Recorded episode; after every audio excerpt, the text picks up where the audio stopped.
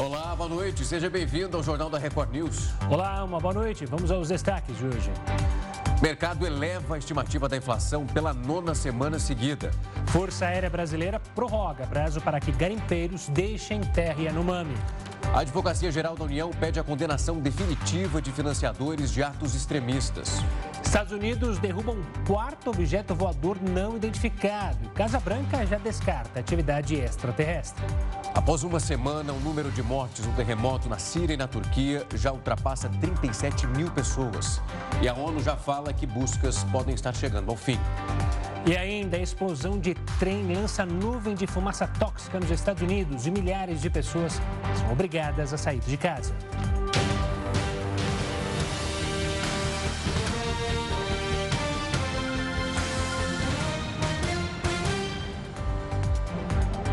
A Força Aérea Brasileira prorrogou até o dia 6 de maio o prazo para que os garimpeiros deixem a terra indígena Yanomami e agora de uma maneira voluntária. A liberação do espaço aéreo é uma tentativa de manter a saída ordenada dos garimpeiros ilegais. Eles têm contratado voos privados que chegam a custar entre 15 e 20 mil reais. Também está autorizada a navegação de barcos pelos rios da região, mas desde que estejam sem carga. No comunicado à imprensa, publicado hoje, a FAB não informou o motivo da prorrogação. Antes do novo prazo, o governo federal havia determinado o controle rigoroso do espaço aéreo na área indígena, como forma de combater a atividade ilegal e impedir que alimentos e equipamentos chegassem aos garimpeiros. A FUNAI e o IBAMA estimam que cerca de 20 mil pessoas atuavam na extração ilegal na região. A terra Yanomami, maior do Brasil em extensão territorial, tem uma população de 30.500 indígenas, dos quais pelo menos 5.600 são crianças com menos de 5 anos de idade.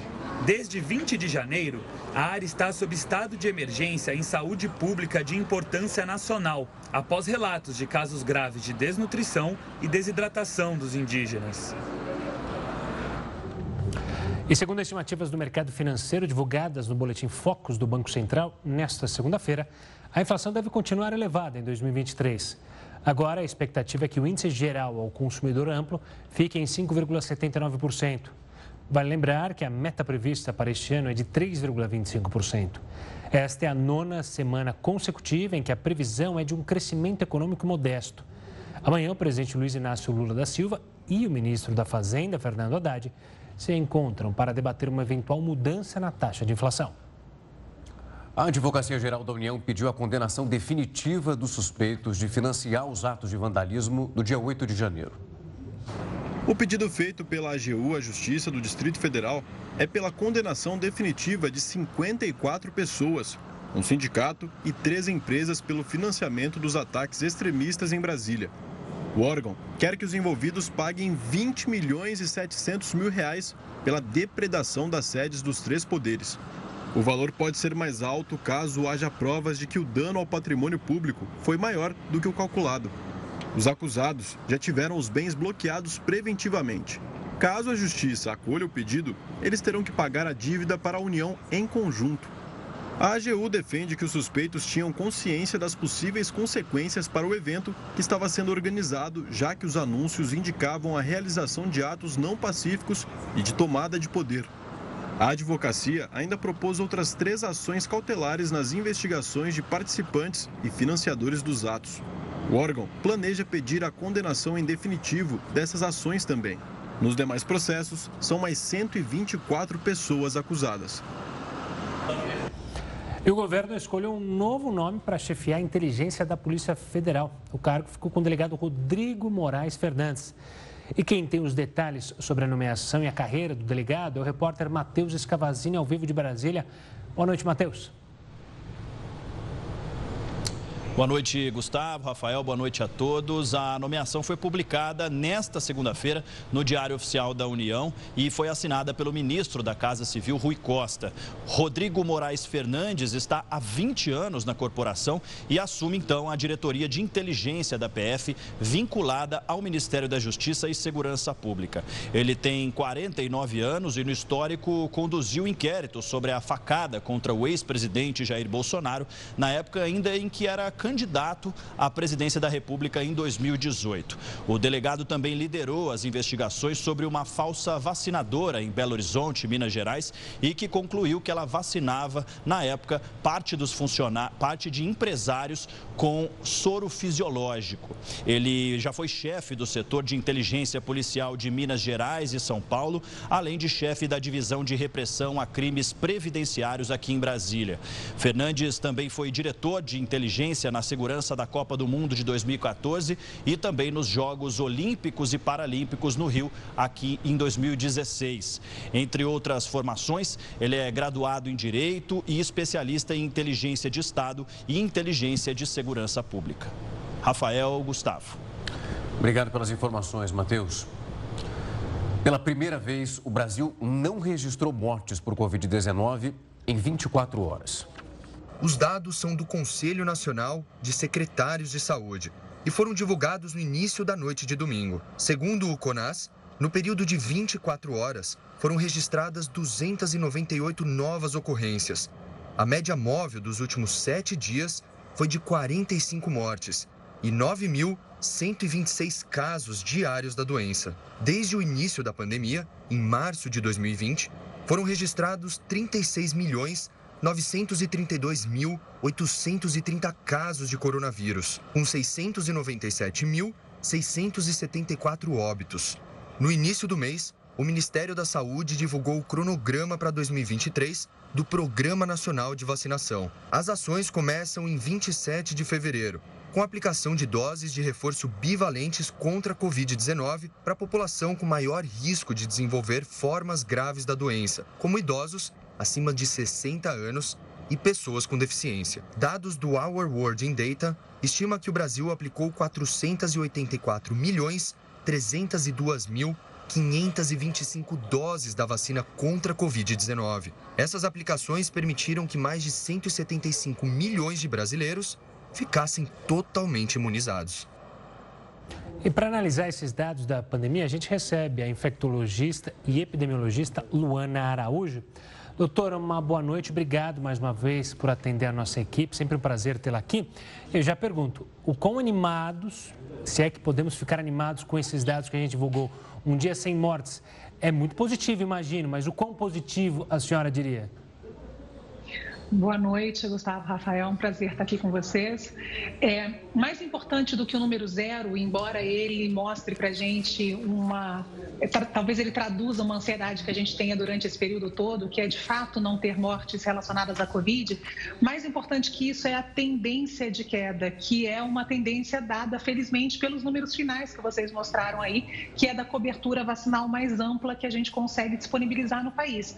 Então, quanto mais ampla essa cobertura, quanto mais focada principalmente nos pacientes mais vulneráveis, aqueles com maior risco de progredir para doença grave, mais sustentada vai ser essa tendência da gente evoluir com menos mortes. Então, é, é uma comemoração, mas é uma comemoração que exige cautela, é, paciência e saber que esse, essa questão do, dos óbitos relacionados à Covid é apenas uma das questões, talvez a mais importante, lógico, mas é uma das questões. A gente tem outras, como por exemplo, Covid longa e sequelas de Covid, que são outro desafio da doença. Mas sem dúvida é uma notícia para se comemorar.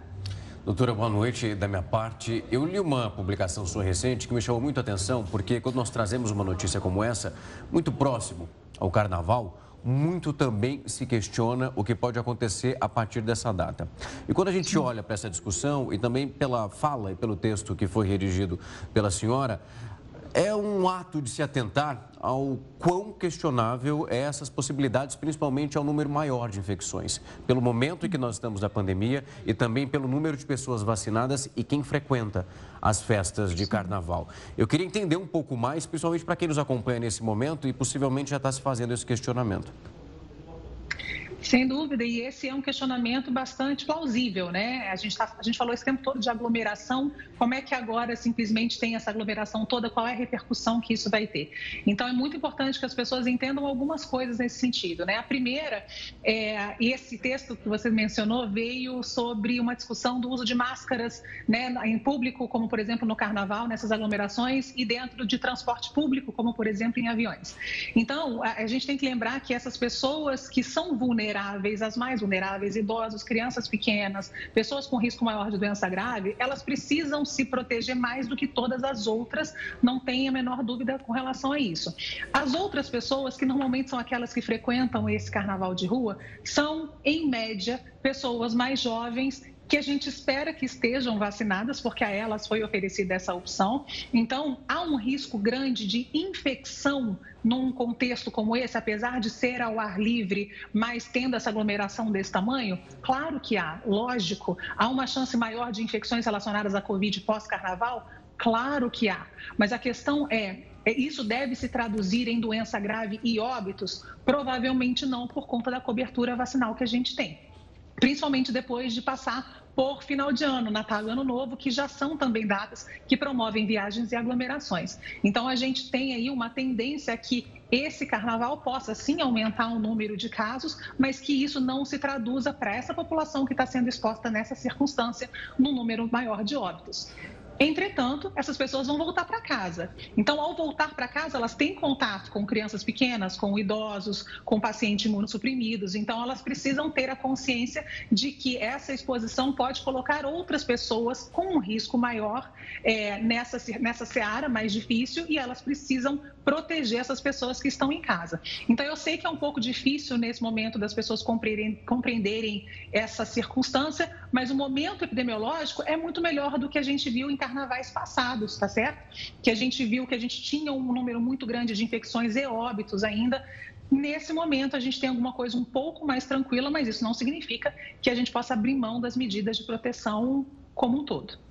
Doutora, olhando justamente para o grupo de maior risco de evoluir para uma doença grave ou então até para o óbito, o quanto a gente pode ficar esperançoso e qual será o impacto justamente das vacinas bivalentes que a gente mostrou na reportagem? É, essa pode ser mais uma arma eficaz para a gente continuar com números e patamares baixos? Certamente. Quando a gente fala de óbitos, a gente está falando que a vacinação, principalmente uma vacinação a tempo adequado, quer dizer, não deixar passar muito tempo das últimas doses para essa população mais vulnerável, e aí a gente fala de imunossuprimidos e idosos principalmente. É, quando a gente faz isso para essa população, a gente restabelece a capacidade desse sistema imunológico a níveis um pouco melhores e essas pessoas conseguem é, se proteger melhor de quadros graves. A vacina bivalente, ela mostra induzir uma resposta resposta imunológica mais potente, quer dizer, ela dá a chance a esses organismos que são mais vulneráveis de se protegerem com um pouco mais de capacidade das cepas que estão circulando nesse momento. Mas mais importante do que bivalente ou monovalente é a vacinação de fato ocorrer para essas pessoas principalmente. Então, o quanto antes isso começar, e aí vai uma é, um recado, né? Era, era muito importante que a gente tivesse conseguido antecipar isso para antes do carnaval, para que essas pessoas que vão ser expostas por essas que estão espontaneamente se expondo na rua, é, elas estivessem um pouco mais cobertas. É uma pena que isso só vem agora no final de fevereiro, pós-carnaval, mas a gente espera que ainda assim tenha um impacto positivo nesses resultados que a gente está vendo. Doutora, a gente espera muito que esse tipo de notícia, principalmente quando fala em número de mortes, em não registrar nenhuma, que isso se repita com uma frequência cada vez maior a partir de agora. Desde o início da pandemia, era muito clara a mensagem, ela já vindo diretamente da OMS, dizendo que seria um trabalho conjunto, passar por um momento tão delicado em relação à vacinação e testagem. Eu falo isso porque é uma expectativa, principalmente por parte de um país tão grande como é os Estados Unidos, que a partir do mês de maio a possibilidade de uma mudança, onde eles não tratarão mais a Covid como uma urgência. E quando a gente fala isso, é bom lembrar que ali naquele sistema de saúde, quando eles saem desse arcabouço, o teste é cobrado, a vacina entra num outro lugar e aí nós temos a possibilidade, um número muito menor de teste e numa população tão vasta, os casos surgindo e aí a gente abre espaço para uma conversa grande que é de fato as mutações aparecendo. O quão preocupante isso é, um país como os Estados Unidos, e como isso pode nos afetar em relação a um número maior de casos aparecendo? É, essa é uma discussão muito importante, primeiro porque, como você bem pontuou, o sistema de saúde deles é completamente diferente do nosso. Então, eles arcam com um valor né, para poder sustentar essas políticas, como testagem gratuita que eles têm absolutamente ampla, com a vacinação para um país inteiro que eles não tinham nunca né, para outras vacinas. Então, eles tiveram que fazer mudanças e arcar com mudanças que financeiramente oneram muito o sistema é, americano. Então, essa declaração é muito mais uma, um respiro financeiro do que exatamente uma condição epidemiológica extremamente favorável que permita que isso seja tratado como uma doença qualquer. É, isso, obviamente, vai ter repercussões por lá, principalmente porque é um país não só muito grande, mas que recebe muitos turistas e essa, essa globalização né, do nosso caminho é, pelo, pelo mundo também leva patógenos de um lado para o outro. Então, é, é, uma, é uma preocupação que a gente tem e pode ser nos Estados Unidos, pode ser na China, pode ser na África. Todas as vezes em que a gente não presta atenção para uma, um microorganismo que tem esse potencial mutagênico, né, de se mudar tanto como tem o vírus da Covid e de causar problemas, a gente, é, o mundo inteiro responde a isso de alguma maneira. Por ação ou por omissão, o que, o que é feito ou deixa de ser feito na saúde pública tem sempre uma repercussão. E a gente precisa ter um sistema não só preparado para lidar com as consequências, mas muito antes disso, para ficar vigilante a essa situação que acontece no mundo inteiro e aqui. O nosso sistema de vigilância também precisa ser aprimorado e eu espero que essa seja uma das prioridades da nova administração.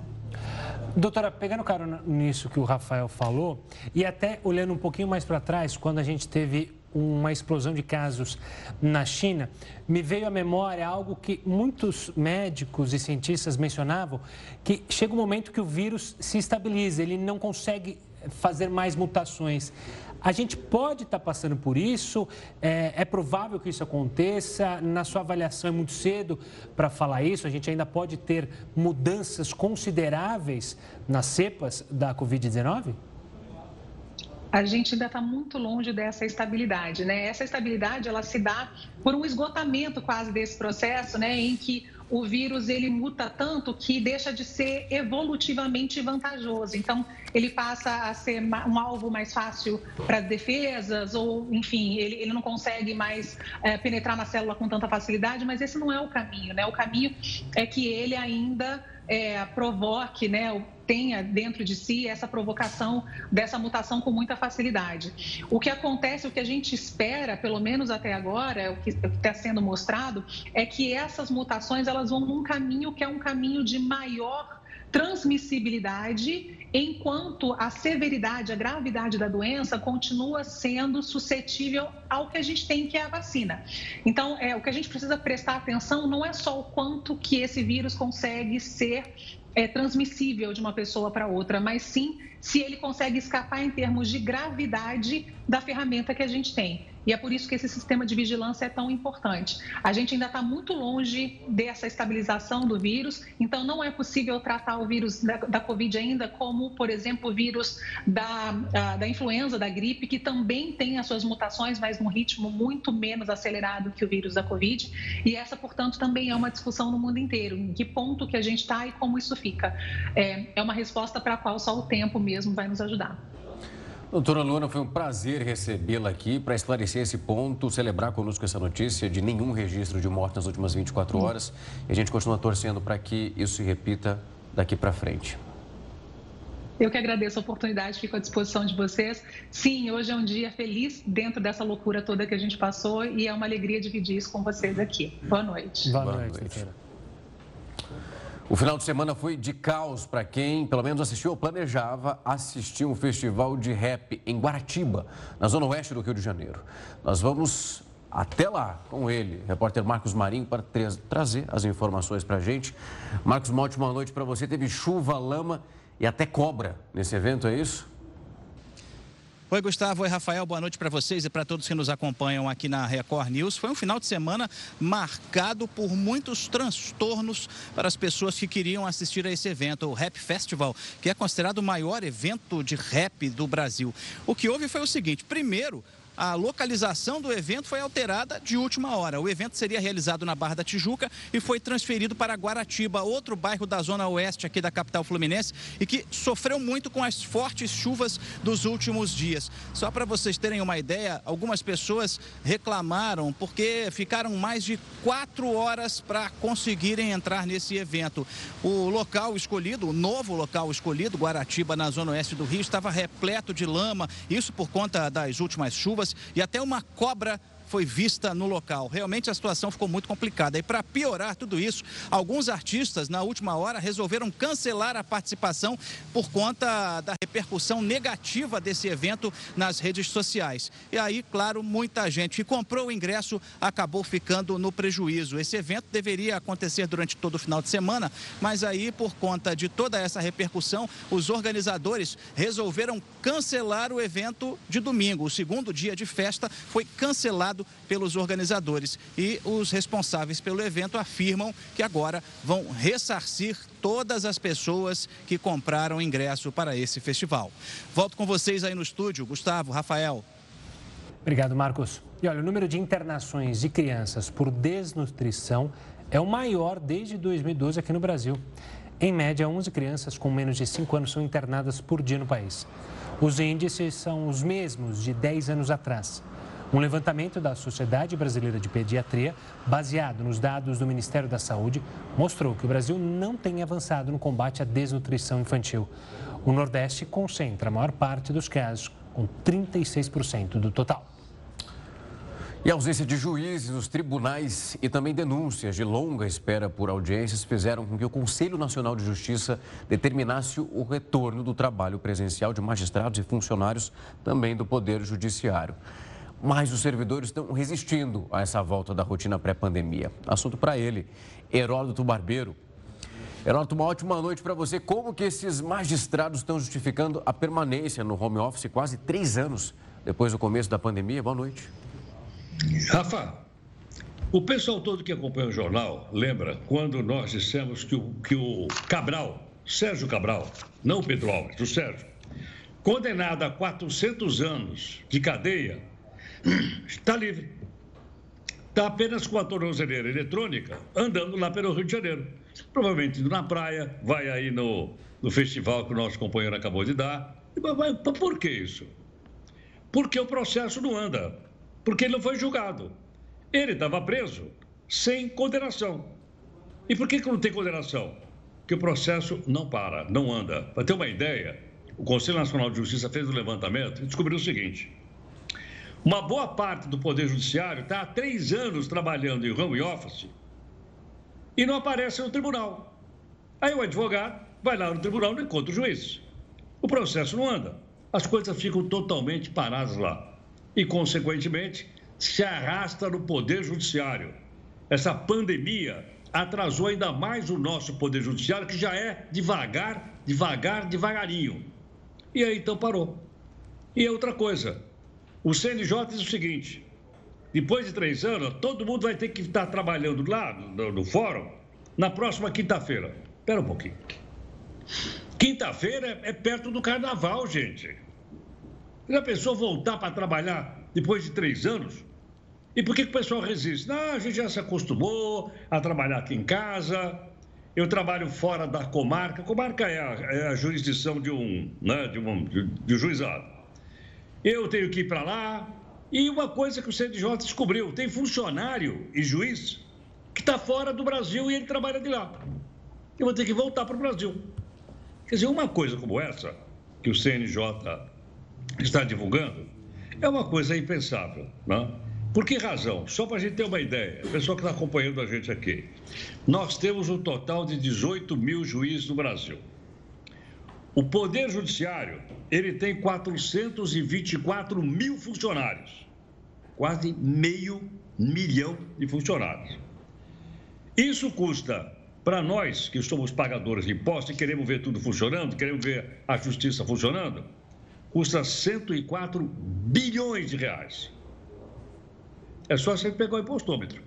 Deve estar mais ou menos aí uns, sei lá, uns 280, 290 bilhões que já pagamos este ano.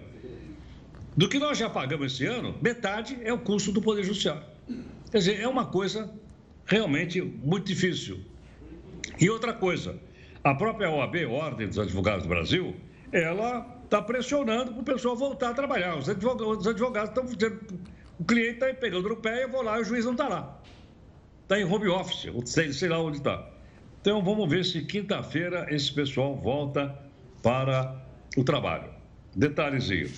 A resistência não é só dos juízes, não. Há uma frente aqui que eu identifiquei aqui numa reportagem publicada no Estadão, sendo que há uma frente de juízes e também de, de, de membros do Ministério Público. Ué, o que, que eles têm em comum? O Ministério Público não é do Poder Judiciário, mas sabe o que, que eles têm em comum? 60 dias de férias. Afa, coisa que só eles e o nosso companheiro, o Gustavo, têm. Ah, quem dera, quem dera, quem dera eu tivesse 60 dias. Mas é o corporativismo falando alto aí, Herota. Tá certo, vamos acompanhar esse caso e na quinta-feira a gente vê se eles voltaram ou não, tá certo? Forte abraço, HB. Tchau, tchau, gente. Até, Até. mais. E olha, após dois anos é, em pausa por causa da pandemia, o carnaval deixando promete animar as ruas pelo país. Mas o evento pode trazer a dúvida: o carnaval é ou não é considerado feriado? O carnaval deste ano vai acontecer entre os dias 18 e 21 de fevereiro. E para os trabalhadores que desejam aproveitar as festas, é preciso bastante atenção. Isso porque eles terão que contar com a boa vontade dos patrões, já que o carnaval não é considerado feriado nacional. Apesar disso, se houver alguma lei estadual ou municipal que considera a data como feriado, aí os folhões vão ter direito a tirar a folga. No estado do Rio de Janeiro, por exemplo, a terça-feira de carnaval já foi declarada feriado estadual. Nas localidades onde a data não é considerada feriado, a segunda e a terça-feira, além da quarta-feira de cinzas, podem ser ou não definidas como dias de folgas pelas empresas. Nos estados ou cidades onde o carnaval não é feriado, as empresas e os funcionários podem fazer acordo sobre os dias a serem trabalhados e as formas de compensação das horas. Nesse caso, a empresa vai poder exigir que o trabalhador compense as horas não trabalhadas em outros dias, e respeitando o limite máximo de duas horas extras por dia. Esses dias não trabalhados também podem entrar no banco de horas, como horas débito. E o funcionário tem que compensar isso dentro do prazo estipulado em acordo com a firma. Já nos estados e municípios onde a terça-feira de carnaval é feriado oficial, os empregados que trabalharem têm direito a uma folga. Caso isso não ocorra, eles deverão receber o pagamento daquele dia trabalhado em dobro. Nós seguimos então com essa discussão com a doutora Caroline Galda Beber, advogada especialista em direito do trabalho. Doutora, uma ótima noite. É um prazer recebê-la aqui para conversar conosco. E a minha primeira pergunta é, de fato, se essa discussão começa entendendo a lei do seu município e também do Estado, para saber se ali vai ser feriado ou então só um ponto facultativo? Exatamente. Boa noite. O importante é entender se naquela região, naquele estado, naquele município é determinado por lei como feriado ou como ponto facultativo, né? Pode ser as duas coisas. Então, é, é muito importante, tanto para o empregado como para o empregador, ficarem atentos à legislação local. Doutora, doutora uma boa noite da minha parte. É, eu queria saber o que acontece com o funcionário que não respeita a lei e deu aquela famosa enforcada, né? Deu aquela pulada de cerca, foi pular carnaval e é flagrado. Hoje em dia tem rede social, pode acontecer diversos casos. O que, que pode acontecer com esse profissional? Bom, se esse profissional ele foi convocado para trabalhar, se ele está numa localidade onde é, não é considerado feriado, carnaval e nem ponto facultativo, ou ainda que seja ponto facultativo, se o empregador não liberou ele do trabalho e ele foi para a folia, enfim, não foi trabalhar, é, isso pode ser motivo de alguma, de várias penalidades, né? Então isso tem que ser analisado caso a caso, mas o empregador ele pode de, aplicar desde uma advertência, uma suspensão a até eventualmente uma justa causa, depender da situação. Então, é, o empregado tem que ficar atento porque tem, podem ter consequências muito graves. Doutora, no caso, por exemplo, de uma, um estado, então um município onde não é feriado, e aí eles adotam o dono da empresa por não funcionar e libera os funcionários. E depois solicita que eles cumpram essas horas que não foram trabalhadas. Mas para o funcionário, naquele momento, não era relevante uma folga no feriado do carnaval. Ele precisa se submeter há uma conversa como funciona, porque digamos que o funcionário fica muito preso ali na realidade do patrão. Exato, isso é muito importante. Ele precisa ser, isso precisa ser muito conversado com o seu empregador, porque no, na cidade onde não é feriado, em regra, o empregado pode trabalhar. Se o empregador decide, por vontade própria, é, não, não, não fechar as atividades no dia, por exemplo, e aí dar folga para todo mundo, e esse empregado não quer ter folga, ele, isso precisa ser conversado é, previamente com o seu empregador, porque vai ter consequência a depender da situação. Então, ele pode ter sido simplesmente não, é, escal, não escalado para trabalhar e ele prefere trabalhar, então isso pode ser uma facilmente resolvido com o seu empregador, né, fazendo esse ajuste, ou se a empresa vai fechar e aí o empregador, o empregado não tem realmente como trabalhar, isso precisa ser previamente negociado com o seu empregador, porque ele é, não necessariamente haveria uma folga e ele, também ele vai ter a consequência de ter que eventualmente compensar esse dia, né? Então é um dia que ele gostaria normalmente de trabalhar e ele vai ser obrigado a compensar posteriormente. Então isso precisa é muito importante que seja previamente alinhado com os empregadores, com as empresas, para que os ajustes sejam feitos de uma maneira é, que seja boa para as duas partes, né? Então não há uma obrigação ali tanto do empregado dele comparecer ou deixar de comparecer de acordo com, com a situação específica, né? Se não sendo feriado, óbvio. Doutora, olhando para os servidores públicos, a senhora mencionou há pouco né, a questão do ponto facultativo. Determinado ponto facultativo é, funciona mais para o servidor, né, que leva mais a risco essa questão do ponto facultativo. Então, o que, que, pode acontecer? Ele tem que seguir a regra determinada pela comarca, digamos assim, pela, é, por quem, pelo governador, pelo prefeito? Como é que funciona isso? Isso, com relação ao ponto facultativo para o público, essa sim é de observância obrigatória. O funcionário público vai observar de acordo com o que for decidido, né, de acordo com o ponto facultativo, na localidade onde ele está alocado, onde ele presta serviços. Né? Já para a iniciativa privada, isso é uma opção. Então, o empregador ele pode ou não acatar aquela data como sendo um feriado para ele. Então, o ponto facultativo vai ter a consequência de ser uma folga, um feriado para o trabalhador da iniciativa privada diferentemente do, da iniciativa pública, onde ele realmente vai gozar da folga a depender da opção do Estado ou do município. Doutora, quando a gente olha também para essa possibilidade onde um local é ponto facultativo, não é um feriado, às vezes a pessoa fala, poxa, eu não vou ter folga, mas eu vou receber em dobro. Quando se olha para essa possibilidade onde não é feriado no seu estado, quem está dentro dessa configuração de ali um dia facultativo vai receber o dia normal, não conta como feriado, como um Natal, por exemplo, ou alguma outra data que nós sabemos que já é um feriado nacional.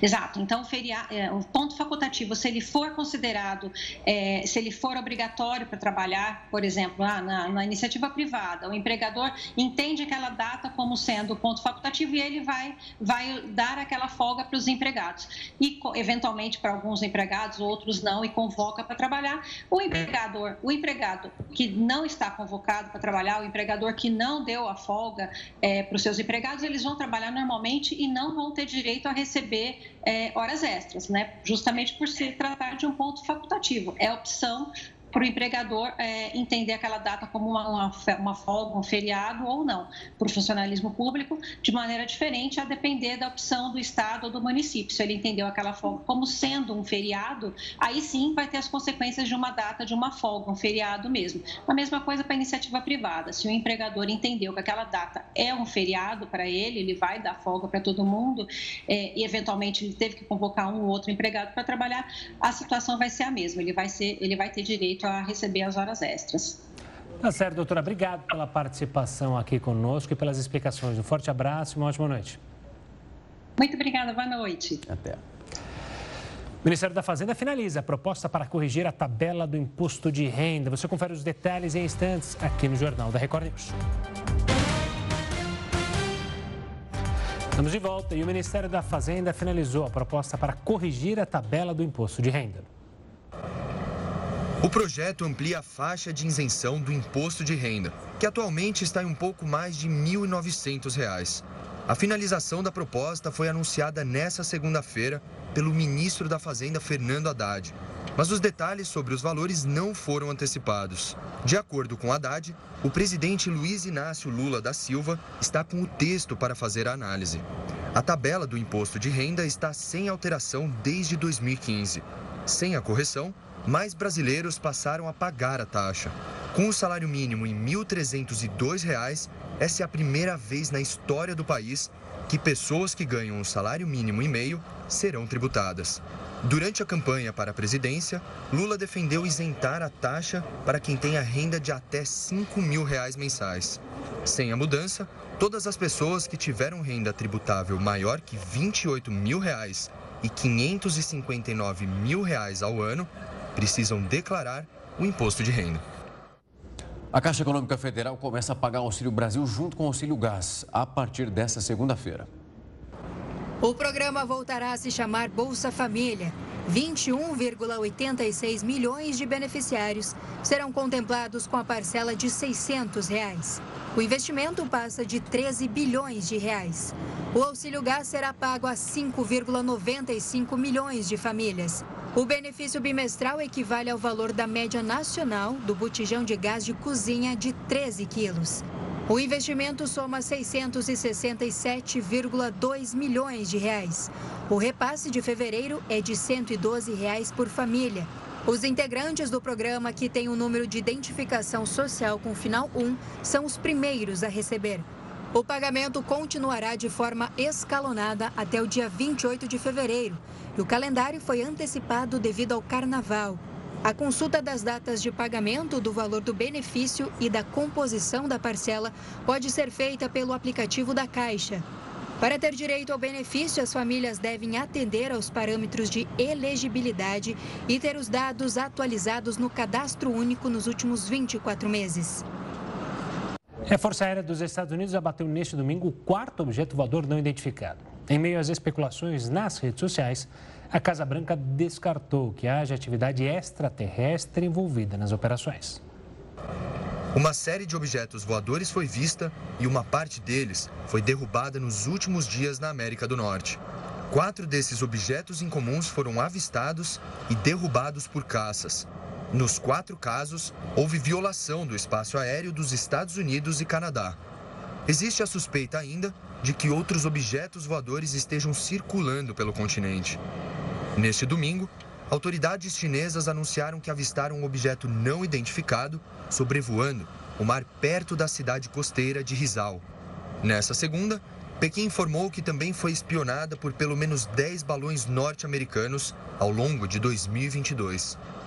Em meio às tensões internacionais e polêmicas envolvendo os objetos, a Casa Branca veio a público e afirmou que os casos não se tratam de ameaças extraterrestres. Não avaliamos que esses objetos mais recentes representem qualquer ameaça direta às pessoas no solo e estamos focados em confirmar sua natureza e propósito, inclusive por meio de esforços intensivos para coletar detritos nos locais remotos onde caíram. Até o momento, o Pentágono sabe que os três objetos derrubados entre sexta-feira e domingo voavam mais baixo que o balão chinês derrubado no começo do mês. E a gente vai continuar a falar sobre esses casos com o Rodolfo Languin, professor e coordenador do Observatório de Astronomia da Unesp. Professor, uma ótima noite, é um prazer ter o senhor aqui junto conosco hoje. Boa noite, Gustavo, Rafael. Prazer estar aqui com vocês também, espectadores da Record News.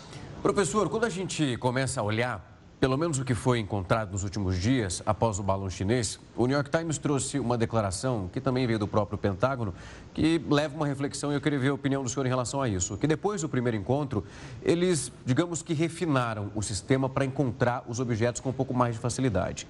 Esse número que foi encontrado a partir do balão chinês é de fato uma resposta de uma melhora desse refinamento do sistema ou realmente há uma frequência como nunca se viu antes em relação a esses objetos? É, pode ser que haja realmente um aumento na quantidade desses objetos, né? É, haja vista que, é, ao que tudo indica, são realmente é, objetos fabricados com intenções aí de, de espionagem, né? É, é, claro que a resposta é, foi de que é, havia interesse em pesquisa científica, né? Mas, mesmo quando é assim, é necessário que um país avise o outro, né? É, a gente não pode, por exemplo, atravessar o quintal do vizinho sem avisar, né? temos que avisar, ó, eu vou soltar um balão meteorológico aí para fazer pesquisas no seu céu, né, no seu espaço aéreo. Então, é, se realmente era é, um equipamento de espionagem, é, então fica tudo oculto, né? tudo no silêncio e realmente é, ninguém pode falar nada, né? porque se é, é, é, é espionagem, então é, fica no silêncio, né? não pode ser divulgado. Agora, se é um equipamento de pesquisa científica, então um, o país tem que avisar o outro, né? Claro.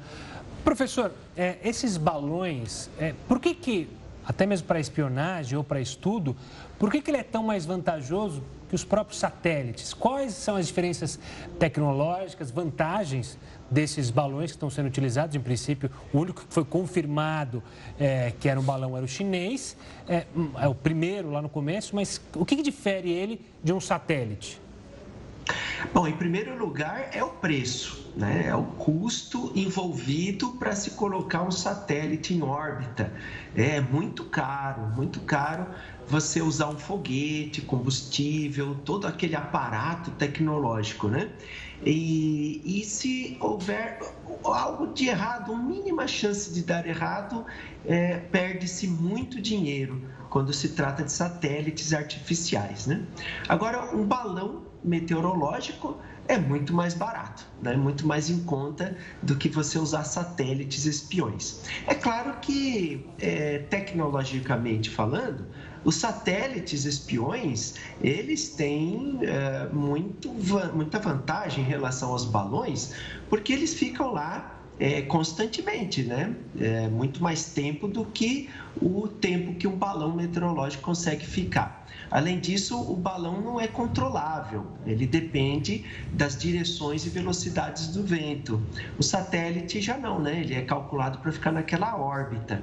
Além disso, é, sabemos de satélites espiões que lá em órbita, lá do espaço, consegue saber né, se uma pessoa está segurando uma moeda na cara ou coroa, né, e isso no escuro né, de tão eficiente que são as câmeras espiãs desses satélites. Agora, o balão meteorológico, embora sua duração seja menor, é, não seja controlável, ele tem a grande vantagem de ser mais barato e, e também a possibilidade de ser lançado é, com maior quantidade. Né? Você pode lançar um monte de balão aos custos de um único satélite. Né? Professor, teve um outro ponto também que chamou a atenção, e de acordo com o próprio Departamento de Defesa dos Estados Unidos, quando o primeiro objeto foi detectado, depois do balão, digamos que então o segundo, um sistema de radar tinha encontrado um primeiro sinal, depois desapareceu. Isso saindo de Montana até a chegada em Wisconsin, onde ali o sinal aparecia e voltava. Quando o senhor fala dessa possibilidade de termos um objeto, digamos que não tão caro quanto os satélites, é possível também acreditar que, digamos, é um refinamento maior, porque se você consegue em algum momento confundir os radares que são específicos para isso e gerar uma confusão no sistema de defesa dos Estados Unidos, nós não estamos falando de um aparelho tão convencional. E um outro ponto é que até onde teremos essa resposta? Porque muitos dos objetos eles foram abatidos. Pois é, é, se realmente esses objetos é, tivessem, é, fossem criados né, com o objetivo de espionar o outro país, é, realmente eles deviam ter sido projetados para ficarem praticamente invisíveis no radar. Né? Nós sabemos da existência de projetos de aeronaves, aviões que são é, praticamente invisíveis né, no, nos radares, porque ele, no modo como as ondas eletromagnéticas do radar eles é, batem né, e são refletidos na fuselagem do avião, eles não retornam, então eles ficam invisíveis pelo radar. Agora, esse objeto ele foi detectado de fato. Agora, depende muito também é, da posição né, que esses objetos estão. É, então, se realmente houve intenções é, de espionagem, então provavelmente este equipamento ele talvez estivesse aí dotado de algum sistema, alguma fuselagem, né, que dificultasse a detecção dele pelo radar, né? apesar que ele foi detectado. Então, não há sim uma certeza né, se esses outros objetos eram realmente balões ou se eram drones ou algo do tipo, né?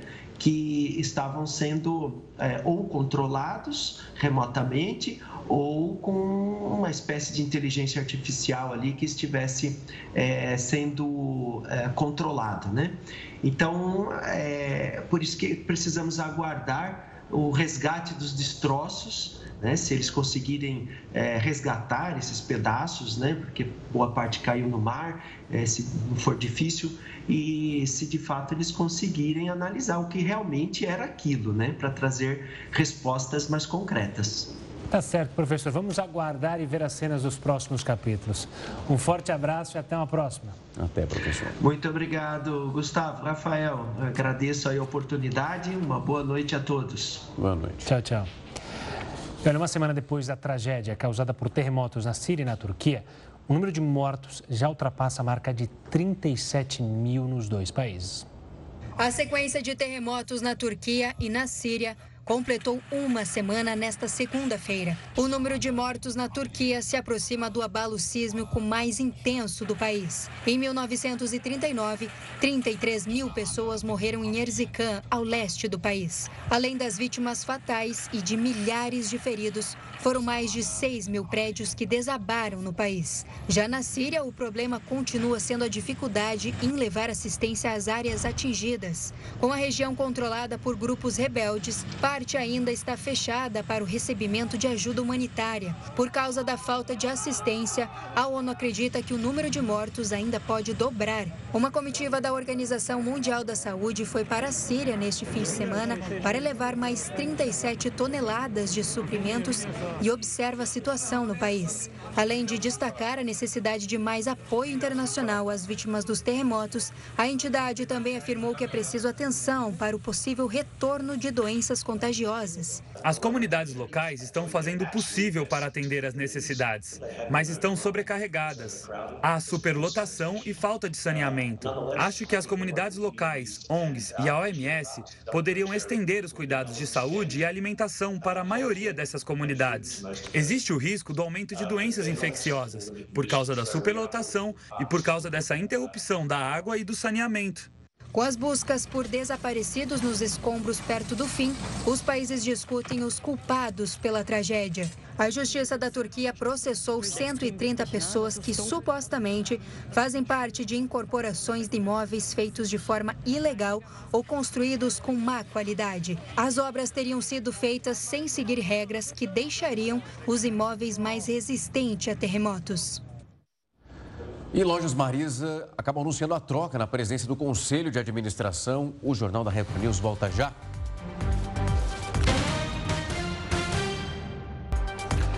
Uma substância tóxica vazou após um trem descarrilar e gerou uma coluna de fogo e fumaça lá nos Estados Unidos. O trem descarrilou perto da divisa entre Ohio e Pensilvânia. Isso no início do mês, causando um derramamento de cloreto de vinila, substância altamente inflamável e cancerígena. O acidente obrigou milhares de pessoas a saírem de suas casas até o incêndio ser controlado. A Agência de Proteção Ambiental dos Estados Unidos declarou que o impacto ao meio ambiente foi mínimo. O Jornal da Record News vai ficando por aqui. Muito obrigado pela sua companhia.